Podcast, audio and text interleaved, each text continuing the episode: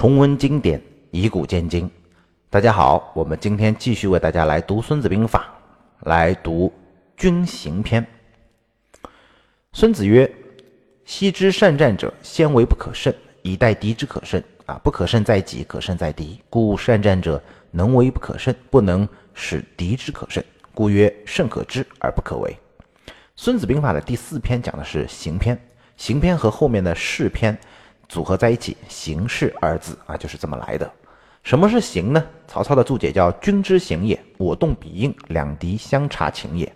形就是可以观察到的，我动彼应啊，我动一动，看看对方怎么回应，然后呢，你来动一动，看我来怎么进行回应，相互试探，相互观察，就好像是我们熟悉的在军事的这种现代化战争当中的火力侦察是一个意思啊。就我先打一梭子，看看你暴露出什么形来，什么样子。张玉的注解叫“两军攻守之行也，隐于中则敌不可得而知，见于外则敌乘隙而至。就双方的军行啊，都尽量不能让对方刺探到。那一接战，一攻一守，两军的军行就会互相暴露。所以行是在战前的，势呢是在战斗中的。汉代荀悦有一段话讲形势比较准确啊，他说。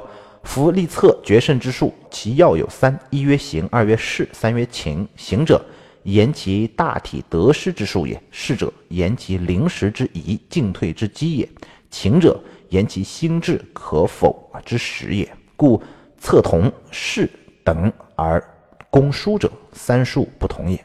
这句话的意思啊，就是说行是大体得失的一些计算，你胜算有多大，这是算得出来的。算清楚了再去打啊，不算不清楚，那就别去打。做事先看行，看看行不行。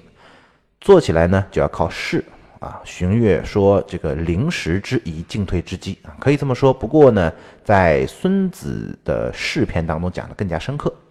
荀悦呢还讲了情，就是主将的意志力和团队的士气，就心智可否。这个情在孙子兵法里面也归为势，所以荀悦的行、势、情三要，实际上还是形势啊两个要点。行和势讲清楚了。战胜的过程就是行胜和势胜两个过程，行篇讲的就是行胜。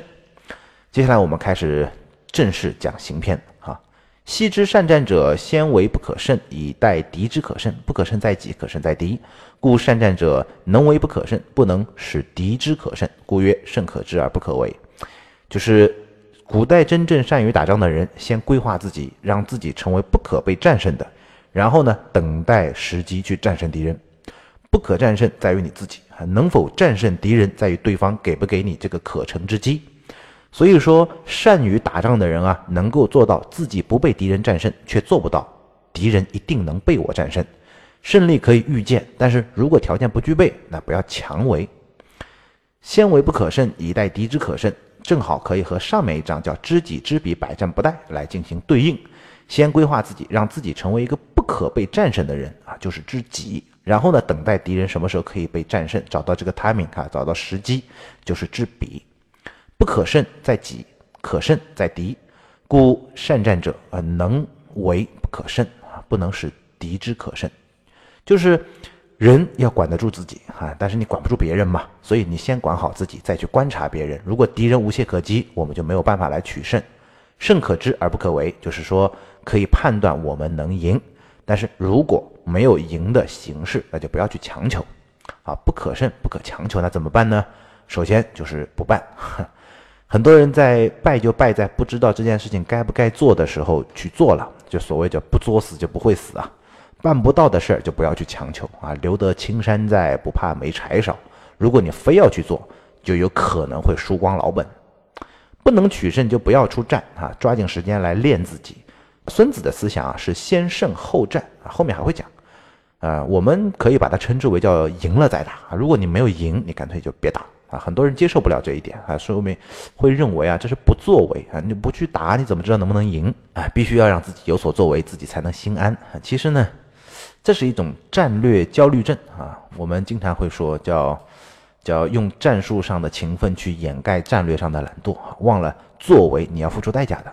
任何事情，只要你去做，都一定会付出代价。当然，还有的时候会承担一些损失和一些风险。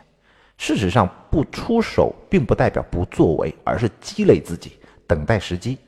你看，在三国争霸的时候，诸葛亮就是不断的作为啊，动不动就六出祁山，动不动就去打来打去，可以说没有任何胜算的作为，最后把自己给累死了。他应该等，等待时机去锻炼身体，一是让自己活得更长一点，二是把国内那个蜀国治理的更加的富足和强大，把儿子教育好，传承下去。但是他像很多人一样，认为不能等啊，不能等的结果就是什么呢？就是司马懿活得最长。他活得比诸葛亮还长，他活得超过了曹操，他甚至活得超过了曹丕，那就没有人挡住他。结果他最后三家归晋。所以第二个策略就是等待，等待在很多情况下都是最好的选择。认识到这一点的人很少很少。等待什么呢？等待形势的变化。什么叫形势的变化？就是形变化为形胜，势变化为势胜。形胜就是在等待当中去积累啊，让自己不可胜啊，不可被战胜，越来越强。势胜就是时机出现了，然后抓住机遇，一战而定。最能等的人呢，是日本战国时期的德川家族。有一个笑话啊，他说讲日本战国的三大英雄啊，织田信长、丰臣秀吉和德川家康嘛。说三个人在一起遛鸟啊，那只鸟就是不叫，怎么办呢？织田信长说再不叫就把它给杀了啊，换一只鸟。丰臣秀吉说不用杀啊，叫就讲，不叫就罚，我总有办法让他叫。问德川家康说。德川家康说什么也不用做啊，就等啊，鸟嘛，总归他会要叫的呀。你看三人当中，就是德川家康最能等，而且他活得最长，结果他成了天下之主啊。德川家族就统治了日本三百年。其实等什么？等形胜，积累自己嘛。二等势胜，让对方失误嘛。对方一旦失误，胜机就出现了。对方不失误，我们就没办法赢，或者战胜的代价太大，不如等一等，划算。所以就有了第三个策略。能不能让对方失误？这就是唐太宗《李卫公问对》这本书里面说到的，叫“观古今兵法，一言以蔽之”，叫多方以误，就想方设法让对方失误啊。前面几章讲了王翦去灭掉楚国的故事，他找秦王要了六十万大军，然后到了楚国的边境，却不发动战争，安营扎寨，每天开运动会 练兵，等待楚国的一些动作。一等啊，等了一年，楚国憋不住了，开始频频调动军队，楚军一动。他看到了这个机会，一举灭掉了楚国。所以成功必须要有大量、充分并且长期的积累，便能够在别人想象之外发动攻击，这是非常重要的内容。不可胜，守也；可胜者，攻也。守则不足，攻则有余。善守者长于九地之下，善攻者动于九天之上，故能自保而全胜也。不可胜守也。啊，合适的注解叫没有看见敌人的形势虚实有可能的，那就要坚守自己的阵营。曹操的注解就三个字，叫藏形也。观察敌人对方的军形，哈，发现没有可乘之机，那把自己的军队给藏起来，守起来，不要让对方找到破绽。可胜者攻也。杜牧的注解叫敌人有可胜之形，则当出而攻之。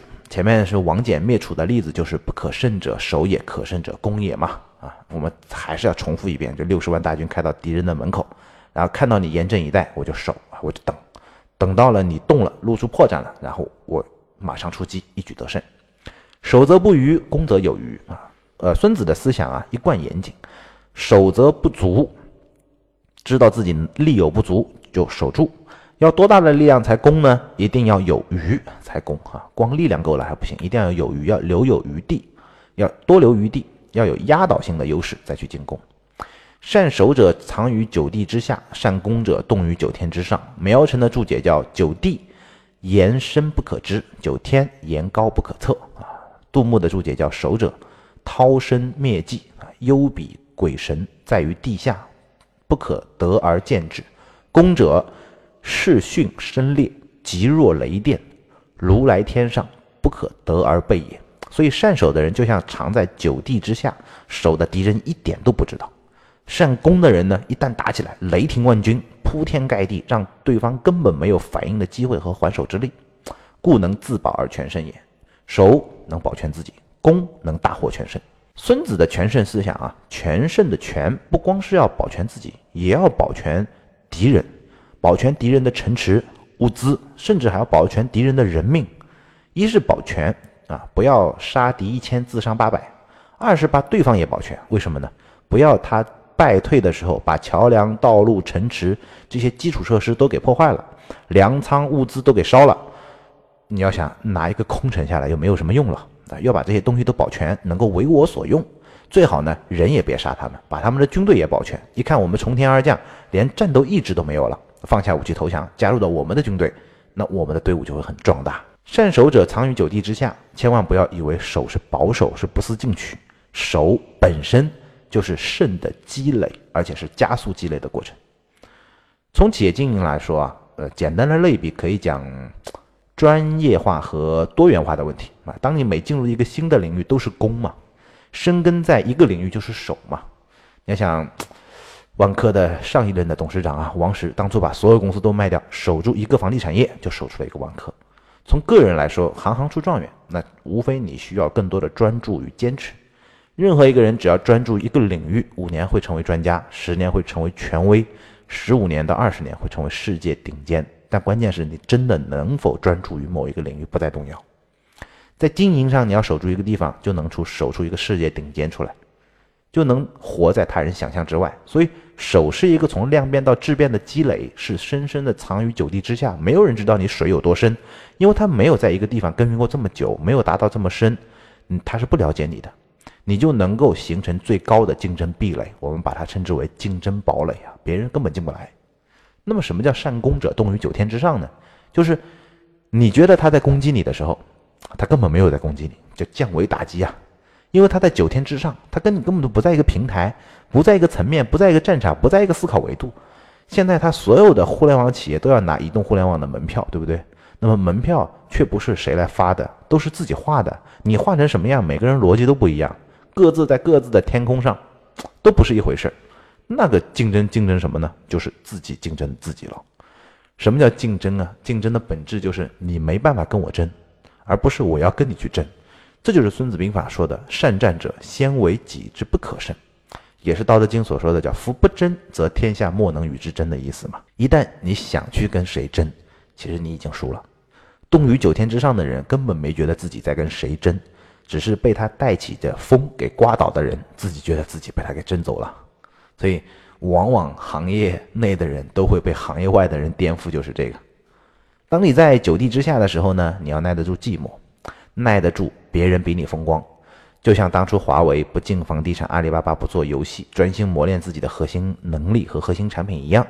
当你厚积薄发，横空出世，人人看你都是动于九天之上。别人想学你，得坐时光机回到十年以前去学，甚至回到你的幼儿园去跟你一起学。这哪里学得来？他们看到的都不是你成功的原因，是因为你已经活在众人的想象之外。今天就到这，我们下期再见。